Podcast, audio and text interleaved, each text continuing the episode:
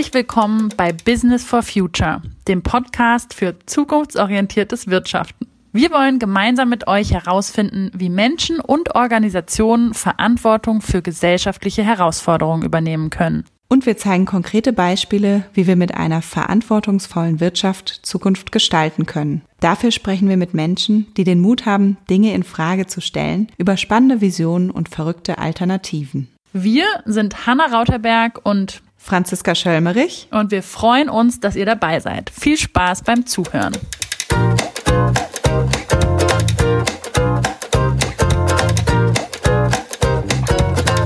Wir diskutieren in dieser Folge die Frage, welche gesellschaftliche, aber auch politische Verantwortung Organisationen tragen und warum die aktuelle Situation sogar eine Chance darstellt, dieser gerecht zu werden. Wir haben dafür einen ganz besonderen Gast eingeladen.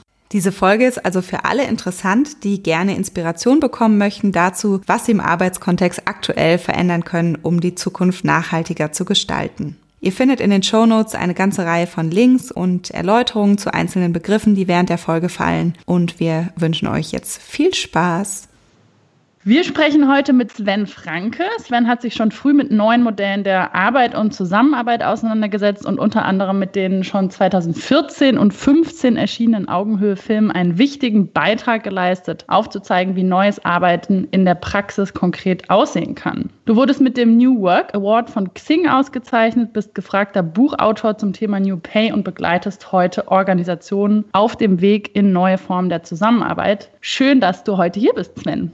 Danke für die Einladung. Sven, du bist normalerweise ja relativ viel unterwegs, wie man auf Facebook auch gut verfolgen kann. Wie geht's dir denn in diesen heutigen verrückten Zeiten? Ja, Bühne vermisse ich schon. Das ist gar keine Frage. Und ich habe eine Bahncard 100 und stelle irgendwie fest, dass ich die die letzten fünf, sechs Wochen nicht benutzt habe. Und zwischendrin merke ich schon, so ein bisschen Lagerkoller haben wir, haben wir schon. Und gleichzeitig sind unsere Wände voller Ideen und irgendwie sehen wir das gerade total positiv. Die Kernfrage für die Folge heute ist, welche Verantwortung eigentlich Organisationen und Menschen, die in Organisationen arbeiten, mittragen für gesellschaftliche Herausforderungen. Und damit möchten wir direkt starten. Was ist denn deine Meinung dazu? Was denkst du? Welche Verantwortung für gesellschaftliche Themen geht einher mit wirtschaftlichem Erfolg? Für mich hängt das total zusammen und ähm, gesellschaftlicher Einfluss, Verantwortung, für mich, das ist einfach ein Teil idealerweise einer DNA einer Organisation. Dass wir das relativ wenig finden, ist mir auch bewusst. Und dennoch glaube ich, dass es sinnvoll ist, da immer wieder hinzugucken, immer wieder das Thema aufzugreifen, immer wieder auch Unternehmen in den Vordergrund zu stellen, die das vermeintlich leben ich glaube, dieses Thema Kapitalismus, Mehrwert für den Shareholder ist einfach aus einer Zeit, die wir uns gar nicht mehr leisten können. Wir sehen es gerade, weltweite Pandemie, dann sieht man plötzlich, welche Nachteile auch Kapitalismus und Gewinnorientierung hat. Und das wird in der Zukunft uns noch viel, viel deutlicher werden. Du hast dich ja früh mit dem Thema neues Arbeiten auseinandergesetzt. Vielleicht fasst du für uns kurz zusammen, was verstehst du denn unter dem Begriff New Work oder neues Arbeiten? Auf jeden Fall nicht den Kickertisch in der Ecke.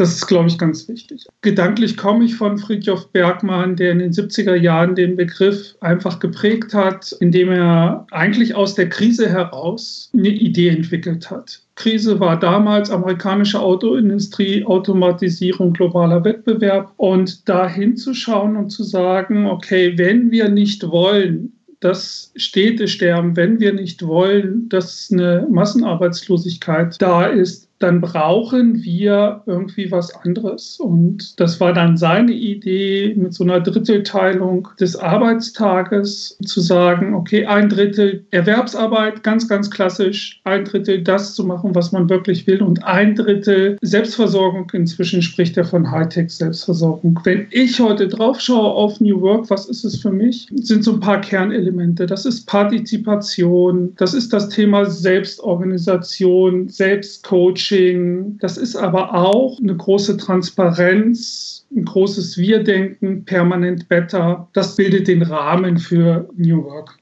Und würdest du sagen, dass die, diese politische Dimension, also die Frage nach dem, welche gesellschaftliche Verantwortung haben wir auch als Unternehmen oder auch als Arbeitnehmer, dass die in der heutigen New Work-Diskussion schon ausreichend Raum bekommt?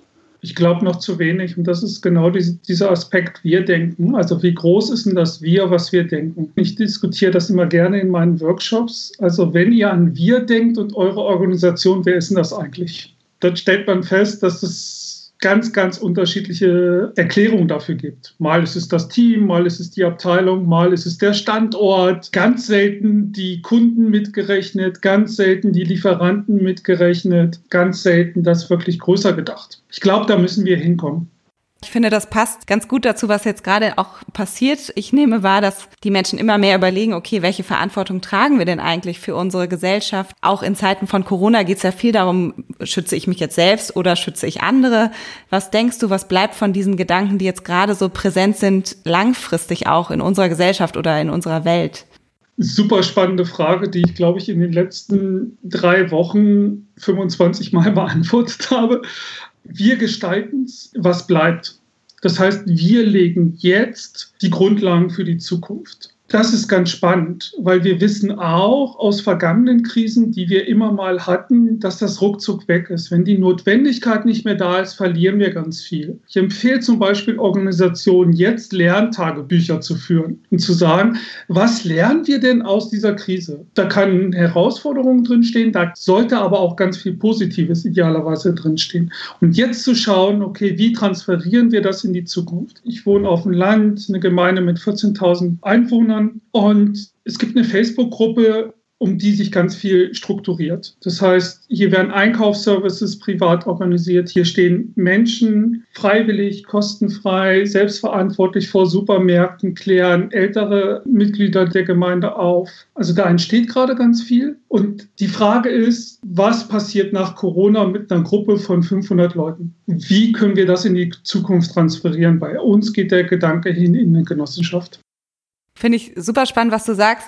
Was ist denn deine Empfehlung? Was machen denn die Organisationen mit den Lerntagebüchern dann langfristig? Also sagen wir mal, da startet jetzt ein Projekt. Was passiert damit? Lerntagebücher sind für mich im ersten Schritt dazu da, um das erstmal festzuhalten, was gerade da ist. Welche Lernfortschritte man macht, welche Herausforderungen wir, wir machen, um dann zu sagen, was wollen wir denn davon erhalten? Also was wollen wir aktiv davon erhalten? Jetzt die Grundlage zu legen und nicht zu warten, bis Corona vorbei ist. Dann wissen wir, dann fährt die Wirtschaft idealerweise wieder hoch. Dann haben wir plötzlich andere Themen und die Gefahr, wieder zurückzufallen vor Corona mit allen Vor- und Nachteilen, ist einfach viel zu groß. Deshalb diese Tagebücher, um einfach so einen Erinnerungsschatz zu haben und auch zu sagen, hey, in der Krise hat das doch funktioniert. Warum machen wir denn das nicht weiter? Ich glaube, das wird ganz viele Themen betreffen, sei es Dienstreisen, die jetzt nicht mehr möglich ist. Wir haben Kunden, der Vertrieb jetzt anders strukturiert, der gewohnt war, rauszufahren zum Kunden, jetzt neu strukturiert. Da macht man einfach Lernerfahrungen, die positiv sind und die negativ sind. Das Positive weiterzuschreiben, das ist idealerweise das, wo wir hinwollen.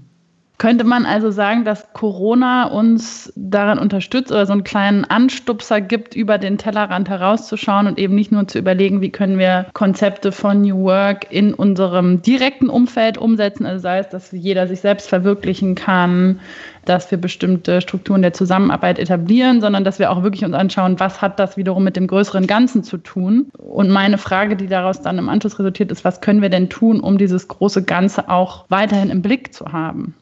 Ja, das Große und Ganze im Blick haben, das sehen wir ja, dass einige Organisationen einfach die Produktion umstellen und plötzlich sagen, okay, wir müssen die Gesellschaft unterstützen, sei es wir stellen Desinfektionsmittel her, indem wir Alkohol spenden, indem wir eigentlich für was anderes nutzen, indem wir plötzlich Masken nähen und so weiter. Da ist sicherlich auf der einen Seite ein geschäftliches Interesse dabei, aber auf der anderen Seite auch dieser gesellschaftliche Aspekt. Wie gelingt es mir, das festzuhalten? Das Zukunftsinstitut hat mal geschaut, wie könnte es nach Corona aussehen? Und, und in dem Fall haben sie vier Szenarien aufgemacht und ein Szenario ist dieses Thema Adaption. Also was kann ich jetzt retten, um es auch in die Zukunft zu tragen. Und ich glaube, diese, diese gesellschaftliche Verantwortung, die wir gerade erleben, die wir ja nicht nur in Organisationen erleben, sondern auch im Privaten, sei es Masken tragen, sei es dieses Thema Abstand halten, sei es sich um die Nachbarschaft zu kümmern, die nicht mehr einkaufen kann, das sind ja alles riesen Zugewinne. Und wir brauchen Menschen, die uns da immer wieder dran erinnern ja, wir brauchen einfach, einfach Symbole, mehr Gretas sozusagen, die Pfosten einschlagen und ganz stark für solche Themen stehen und einfach die Treiber sind. Mein Gefühl ist, dass das lange in der Arbeit eigentlich das private Tabu war, was jetzt ein bisschen aufgelöst wurde, auch durch die New Work-Bewegung und andere Themen sicherlich auch. Was immer noch ein Tabuthema ist, ist so die politische Dimension. Also da sträuben sich ja auch viele Organisationen, wirklich Stellung zu beziehen und so weiter. Was glaubst du denn, was da vor allem Faktoren sind, die davon abhalten, das zu tun, sich auch wirklich konkret politisch zu engagieren? Und wo siehst du Chancen, beziehungsweise was siehst du für Hebel, auch in die Richtung wirklich weiter zu marschieren? Ich glaube, die Notwendigkeit war nicht wirklich da. Also man hat sehr stark den Fokus aufs eigene Business gehabt. Wir sehen sehr stark Lobbyarbeit, aber dieses, diese gesellschaftliche Kombination, also dieser Blick nach draußen, ich glaube, da fehlt es einfach an Notwendigkeit und vielleicht auch an Mut. In einigen Bereichen haben wir es erlebt, wo die Diskussion war mit, mit Asylbewerbern, mit Jobs von Asylbewerbern oder mit Jobs von, von Zugereisten, die dann plötzlich abgeschoben werden sollten und so weiter. Da haben wir gesehen aus der eigenen Betroffenheit heraus, dass Organisationen sich, sich vernetzt haben und politischen Druck ausgeübt haben. Da haben wir das schon erlebt. Aber ich glaube, wir brauchen mehr so eine Beispiele. Dass man mutig sein kann, erleben wir jetzt. Also auch das wie gelingt uns diesen Mut, den wir jetzt haben, weiterzutragen? Weil wir erleben ja auch, dass plötzlich ganz viel bewegt werden kann in einer relativ kurzen Zeit. Also den Erfahrungsschatz machen wir gerade. Ich habe den Eindruck, dass in vielen Organisationen oder bei vielen Menschen das Bewusstsein schon stark erweitert wurde in den letzten Wochen und Monaten und gleichzeitig erlebe ich immer wieder so eine gewisse Unsicherheit, was genau man dann jetzt machen kann. Also wie genau kann man sich politisch äh, positionieren, wie genau kann man seinen Beitrag leisten in Richtung Klimawandel, Gesundheit, Demokratisierung, was auch immer. Was wäre so dein Rat an Leute, die zuhören? Was können sie konkret ab morgen vielleicht ändern oder anstoßen? Ich glaube nicht, den großen Plan zu haben, sondern zu machen und zu sagen, hey, hier sehe ich was, was mich stört, hier sehe ich was, was ich verändern muss und loszugehen. Also ihr habt ja in, in der Vorstellung kurz Augenhöhe erwähnt. Als wir mit Augenhöhe angefangen haben, Ende 2013, erster Film kam 2014, hat kein Mensch von Augenhöhe in der Arbeitswelt gesprochen. Wir haben am Anfang mit 30 Leuten darüber diskutiert. Fünf sind dran geblieben. Fünf Menschen sind dran geblieben, die dann den ersten Film realisiert haben, letztendlich. Und was daraus geworden ist, ist, ist einfach ein stehender Begriff in der Arbeitswelt. Ganz viele Menschen haben darüber diskutiert. Also es geht. Und klar, ich kann davon einfach sprechen, weil ich die Erfahrung gemacht habe. Ich kann nur jeden ermutigen, sein Thema zu nehmen, damit online zu gehen, damit Verbündete aufzubauen und wie schnell sowas gehen kann und wie riesig sowas werden kann, sehen wir an Greta. Ich meine, das ist 15 Monate her, wo sie das erste Mal auf der Straße freitags vor der Schule saß. Also es ist so viel möglich, viel mehr möglich, als früher möglich war durch Social Media, durch diese ganze globale Vernetzungsmöglichkeit machen. Da würde ich gerne auch nochmal weiter nachfragen. Teilweise sind ja solche Aktionen und Projekte auch nicht so neu. Es gibt ja seit Jahren Corporate Social Responsibility Abteilungen in fast allen großen Organisationen und da schwingt schon immer mal wieder auch so ein bisschen dieses Marketing- oder Greenwashing-Thema mit. Wo ist da für dich die Grenze? Also wo ähm, geht es wirklich darum, Verantwortung zu übernehmen und einen Beitrag zu leisten und ab wann ist es Marketing? Ich glaube, was extrem wichtig ist, ist das Thema in der DNA oder nicht. Also ist gesellschaftliche Verantwortung komplett in der DNA. Für mich heißt das, alles das, was ich mache in der Organisation, muss ich hinterfragen. Muss ich genau mit diesen Rahmenbedingungen hinterfragen, passt das oder passt das nicht? Und dann stellen wir relativ schnell fest, dass wir ganz viele Organisationen haben, die CSR aus Marketinggründen machen. Schön, da kann man sich schön darstellen. Ich glaube, wer es ernsthaft macht, braucht kein Marketing. Mhm. sondern es ist einfach komplett sichtbar. Und Beispiele dafür gibt es ja. Also schauen wir, schauen wir VD an, die wirklich alles hinterfragen, schauen, was sie noch, noch an Mehrwert bieten können. Äh, schauen wir Patagonia aus demselben Bereich, globales Unternehmen zu schauen, was geht, was können wir machen, wie können wir für Langlebigkeit sorgen oder gute Begründungen finden, warum ich was nutze, was jetzt nicht ganz dem entspricht, aber trotzdem mir Gedanken darüber gemacht habe, wo ich es gut begründen kann. Ich würde da gerne nochmal nachhaken. Also einerseits stimme ich dir total zu. Abgrenzung zu CSR, Greenwashing etc. ist natürlich wichtig. Gleichzeitig wollen wir ja schon bewusst auch Beispiele aufzeigen, die relativ einfach auch umsetzbar sind. Ja, also wenn ich jetzt ein bestehendes Geschäftsmodell habe, das kann ich nicht einfach von heute auf morgen ändern. Und ich würde schon sagen, dass man sich auch schrittweise entwickeln kann. Und du hast ja gerade auch gesagt, einfach machen. Deshalb wäre die Frage schon nochmal, was sind denn kleine Schritte in die Richtung, bei denen ich trotzdem sagen kann, damit erziele ich wirklich eine Wirkung und es geht nicht in Richtung Greenwashing? Ich glaube, alle Organisationen haben irgendwann mal angefangen. Wenn du auf die Beispiele schaust, Patagonia, wenn du auf dieses Beispiel VD schaust, die sahen vor Jahren auch noch anders aus. So, die hatten zwar immer schon so, so, so einen Grundgedanken drin.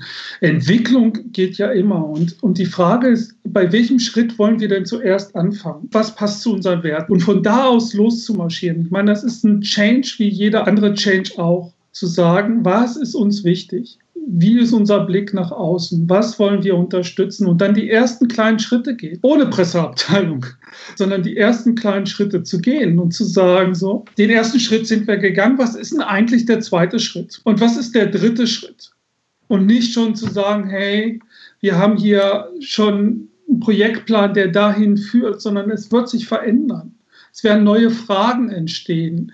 Aber diese Fragen zuzulassen und immer wieder hinzuschauen, passen sie noch dazu. Das ist anstrengend, das ist total herausfordernd und natürlich auch an vielen Stellen deprimierend, wenn man feststellt, oh, vielleicht müssen wir auch unsere Cash-Cow hinterfragen.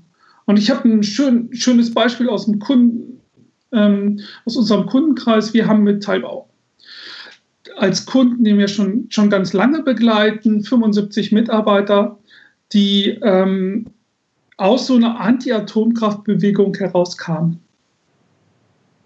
Und jetzt Wärmekopplungsanlagen seit 20 Jahren erstellen, also das kleine Kraftwerk für zu Hause sozusagen oder für, für die Mehrfamilienhäuser, wo Strom und Wärme erzeugt wird. Jetzt stellt sie aber fest, oh, wir verbrennen ja Gas oder Diesel. Wenn wir jetzt nochmal auf unsere ursprüngliche Idee schauen, ist es vielleicht gar nicht so, so die gute Idee, was wir jetzt gerade machen. Und es ist die Cash Cow, es ist das einzige Produkt. Und die schauen jetzt hin und sagen so, was kann denn eigentlich unser Folgeprodukt sein? Wenn wir unsere Technologie haben, unser Know-how haben und dann hinzuschauen, okay, wenn wir nicht mehr Gas oder Diesel verbrennen wollen? Was heißt denn das? In welchem Bereich können wir denn gehen? Und genau solche Prozesse, natürlich sind die total schmerzlich und voller Reibung, aber genau solche Schritte finde ich extrem wichtig für Organisationen. Und dann wächst es in die DNA rein und vererbt sich. Man muss ja nicht die große Organisation von heute auf morgen umkippen. Wir wissen ja, dass Veränderung auch vom Kleinen ausgeht und sich ausbreitet. Ich hatte jetzt eben, als du gesprochen hast, das Gefühl, was es eigentlich braucht, ist eine neue Rolle in Organisationen von einer Person mindestens, die immer wieder die Hand hebt und sagt, hier, überleg doch mal, was haben wir gelernt, was haben wir in der Krise erkannt, wie können wir das heute nutzen und so weiter. Hast du eine Idee, wie man die Rolle bezeichnen könnte? Naja, letztendlich geht es um so eine Idee von Ethik. Also der Ethiker in Organisationen.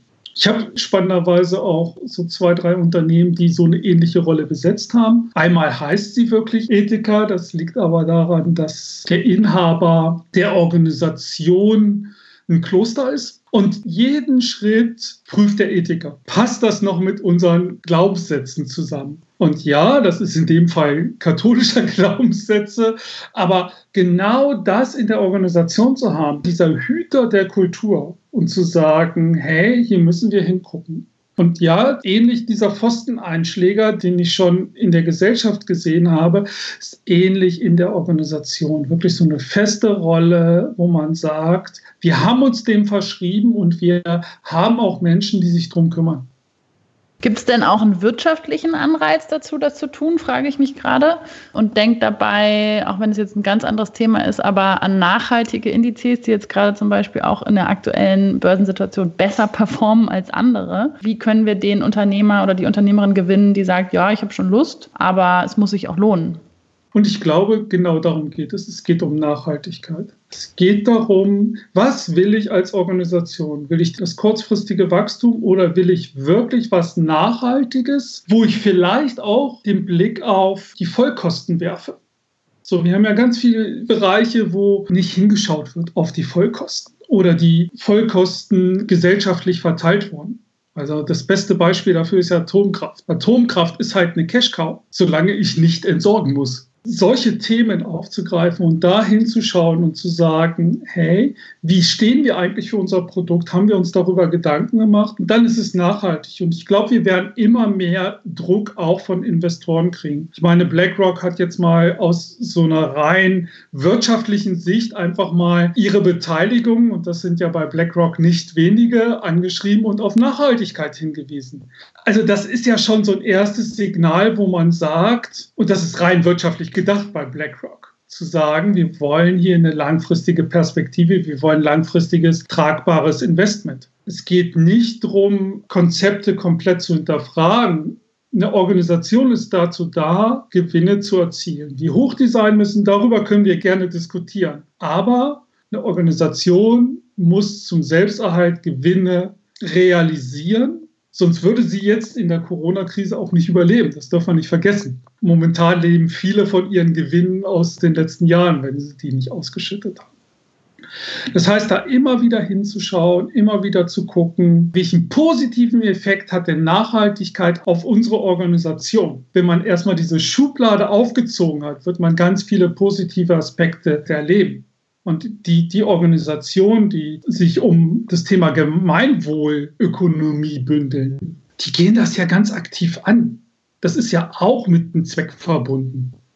Du wurdest ja mit dem New Work Award von Xing ähm, ausgezeichnet. Könntest du dir vorstellen, dass in Zukunft tatsächlich auch für die Arbeitgeberattraktivität genau das ein wichtiges Bewertungskriterium ist. Also dass ich als talentierter junger Mensch sage, ich gehe nur in Organisationen, bei denen ich nachweislich nachlesen kann, die haben einen gesellschaftlichen Purpose.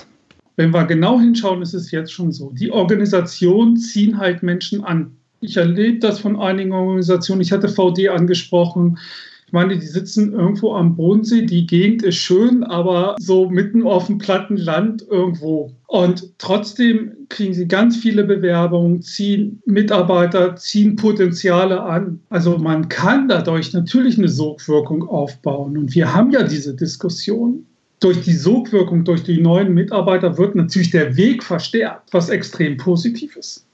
Wir würden super gerne noch mit dir über das Thema Gehalt sprechen. Gerade ist es ja eine große Diskussion, wie viel verdienen Menschen, die in systemrelevanten Jobs arbeiten. Du hast dich viel mit diesem Thema New Pay auseinandergesetzt. Was ist deine Antwort darauf? Wie wird der Wert von Arbeit eigentlich bemessen? Das ist für mich total spannend. Wenn wir mit Organisationen arbeiten, fragen wir immer, was soll in eurer eurer Organisation entlohnt werden? Was soll euer Vergütungsmodell erfüllen? Und zwei Aspekte kommen immer. Es soll fair sein und es soll leistungsorientiert sein. Fairness, ja, ist okay, da kann man drüber sprechen und mal definieren, was Fairness ist. Leistungsorientiert wird spannend, weil wenn man dann fragt, was ist denn für euch Leistung, dann wird es richtig schwer, das zu beschreiben. Weil dieser Gedanke der Leistung kommt ja vom Taylorismus, also kommt von der, von der Massenproduktion 1912, also uralt, Akkordarbeit, wo Menschen an Maschinen stehen, das gleiche Teil machen und natürlich kann ich dann beurteilen, ob einer 50 macht oder einer 60 macht. Da ist das relativ klar, aber wir können heute den Leistungsbegriff gar nicht mehr beschreiben. Und jetzt hinzuschauen und zu sagen, was ist denn der Ersatz? Wenn ich Leistung nicht mehr beschreiben kann, wenn ich Leistung gar nicht mehr wirklich bewerten kann, was ist denn der Ersatz? Wie muss ich dann Jobs neu bewerten? Und das erleben wir in Selbstorganisationen extrem, wo der ehemalige Abteilungsleiter jetzt in diesem Selbstorganisationsteam sitzt, ich total unterschiedliche Gehaltsmodelle habe und es clasht. Und das ist genau das, was erzeugt wird. Und das, was wir jetzt mit Systemrelevanz erleben, systemrelevante Jobs, auch hier muss jetzt Gas gegeben werden. Auch hier müssen wir extrem darauf achten, dass wir jetzt die Grundlagen legen. Weil drei Wochen nach der Krise, ganz ehrlich, spricht keiner mehr von den systemrelevanten Jobs. Und hier machen Gewerkschaften gerade nicht den besten Job. Ich habe den Eindruck, dass es nicht mehr ausreicht, das innerhalb ja, einer Organisation zu diskutieren, welchen Wert äh, Leistung und Arbeit hat, sondern dass wir auch da eher auf der gesellschaftlichen Ebene einfach schauen müssen. Insgesamt, welchen Wert hat denn die Arbeit, die einzelne Menschen verrichten? Gerade systemrelevante Jobs ist ein gesellschaftliches Thema. Wir stellen fest, okay, welche Jobs betrifft. Ja, das ist die Kassiererin, das ist aber auch Jobs im Gesundheitswesen. Die Frage ist, sind wir als Gesellschaft bereit, ein, zwei, drei Prozent mehr für die Krankenversicherung zu bezahlen? Sind wir bereit, vielleicht das Thema Privatisierung des Gesundheitssystems wieder zu hinterfragen? Und zu sagen, ja, Wettbewerb ist schön, aber vielleicht ist es nicht optimal, Krankenhäuser als in Ge Gewinnmaximierungsabsichten zu betreiben. Also das sind natürlich gesellschaftliche Themen. Darum habe ich auch die Gewerkschaft ins Spiel gebracht, weil die eigentlich der politische Player auf der anderen Seite sind. Und man hört halt relativ wenig. Viele dieser Jobs sind bei Verdi und man hört von Verdi einfach extrem wenig. Und jetzt müssen Flöcke eingeschlagen werden. Und ich finde ein schönes Beispiel, systemrelevante Jobs, ist ja auch der Müllwerker denen ist es irgendwann mal gelungen, der Gesellschaft klarzumachen, hey, dass es gut ist, einen Müllwerker einigermaßen zu bezahlen. Weil wenn vier Wochen der Hausmüll da irgendwie in der Ecke steht, wird es einem jedem deutlich und plötzlich ist es eine Relevanz, die jedem klar ist. Das haben wir eigentlich gerade. Also wir merken, dass die Verkäuferin oder die Kassiererin systemrelevant ist. Wir merken, dass das Gesundheitssystem relevant ist. Aber wir müssen es jetzt draufschauen und sagen, was heißt denn das eigentlich für die Zukunft? Bleibt es bei diesen Einmalzahlungen von 500 oder 1500 Euro? Oder schauen wir uns das Gesamtsystem jetzt an? Jetzt, wo wir in der Not sind. Wir haben vorhin auch schon kurz darüber gesprochen. Die Frage, die sich, finde ich, immer auch stellt, ist, was ist denn eigentlich auch positiv an der aktuellen Situation? Also was begeistert dich daran, gerade welche Chancen entstehen, wie sich Dinge ändern, wie, wie Menschen Verantwortung übernehmen? Ich finde es überragend, dieses Thema Verantwortung übernehmen. Ich finde überragend das Thema Freundlichkeit. Der Blick auch auf, hey, da funktioniert noch sowas nicht ganz so gut, wie es mal früher funktioniert hat ein tolles Zusammengehörigkeitsgefühl an ganz vielen Stellen. Ähm, ich hatte die Initiativen schon angesprochen, finde ich extrem positiv, was plötzlich möglich ist, was zusammenrückt, was sich zeigt, was sich auch gesellschaftlich jetzt zeigt. Also, dass wir vielleicht doch stärker zusammenhängen, als wir es gedacht haben in den letzten Jahren, zumindest jetzt in der Krise. Und ich finde es extrem positiv, weil es einfach Raum gibt, auch ganz viele Dinge zu hinterfragen. Naja, Innovation entsteht in der Krise. Darum bei uns sind die Wände irgendwie voll mit Ideen, ähm, voll mit weiteren Themen und eigentlich eine schöne Zeit. Sven, vielen, vielen Dank für das super spannende Gespräch und alles Gute für dich. Vielen Dank. Ja, Franzi, wie ist es dir ergangen in dem Gespräch mit Sven? Was hast du mitgenommen?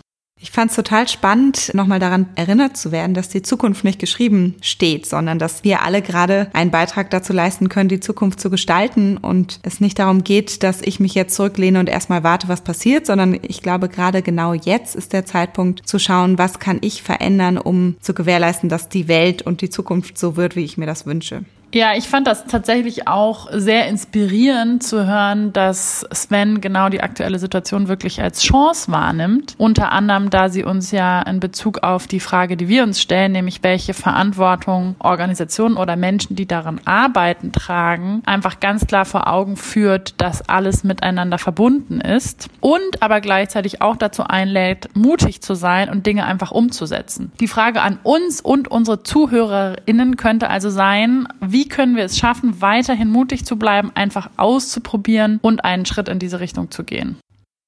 Ja, und in dem Zusammenhang fand ich auch interessant diesen Gedanken, dass wir gerade jetzt eine neue Rolle in Organisationen brauchen von einer Person oder mehreren, die Verantwortung übernimmt für Lernen, was gerade stattfindet, die dafür sorgt, dass die Lernerkenntnisse, die gerade entstehen, in einer hohen Geschwindigkeit nicht verloren gehen und auch über die Krise hinaus weitergetragen werden, zum Beispiel mit Lerntagebüchern oder anderen Tools. Wie genau diese Rolle heißt, da bin ich mir noch nicht sicher, aber ich finde die Idee, eine Rolle in der Hinsicht zu vergeben, total charmant.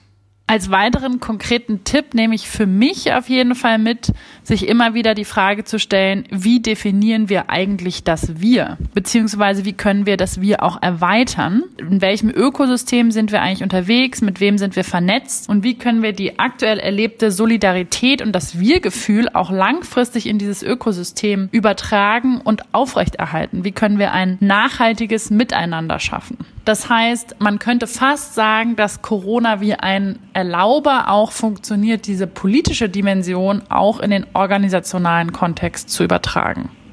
Mir hat das Gespräch mit Sven auch ganz viel Mut gemacht in der Hinsicht, dass man einfach mal machen kann. Das heißt also nicht Riesenprojekte mit langen Vorlaufzeiten planen, sondern wirklich kleine Dinge angehen, die man verändern kann in seinem Arbeitskontext. Und da interessiert mich natürlich total, was ihr alle, die ihr gerade zuhört, vielleicht in Angriff nehmt, was ihr verändern möchtet, was ihr gerade ausprobiert. Und wir sind ganz gespannt, da eure Erfahrungen auch zu hören. Das war die erste Folge. Vielen Dank, dass ihr dabei wart. Wir sind total gespannt zu hören, wie es euch gefallen hat. Und wir freuen uns natürlich wahnsinnig über Feedback jeglicher Art. Wir freuen uns über Likes, aber auch über Kommentare, was wir vielleicht mal anders machen könnten und natürlich auch über Fragen, die ihr uns mitgibt, die wir in den nächsten Folgen mit aufnehmen könnten. Wir haben in den Show Notes ein paar Links gepostet für alle, die sich noch weiter für die Themen der Folge heute interessieren und sagen nun Tschüss und bis zum nächsten Mal.